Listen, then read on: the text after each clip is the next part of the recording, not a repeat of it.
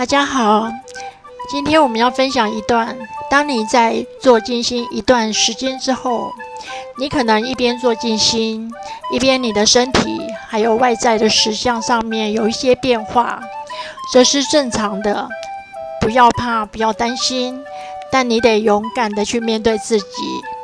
只要把握一个原则，不论外在实相有什么变化，可能身体让你受不了了。可能外在实相的部分也让你受不了了，你可以去看医生，但是唯一最快的方式是回来静心内观，一直持续做静心，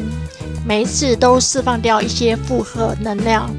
可以在一次一次的静心所积压的能量振动里，能量转变的速度就会非常的快，这是唯一不变的原则。好好练习哦。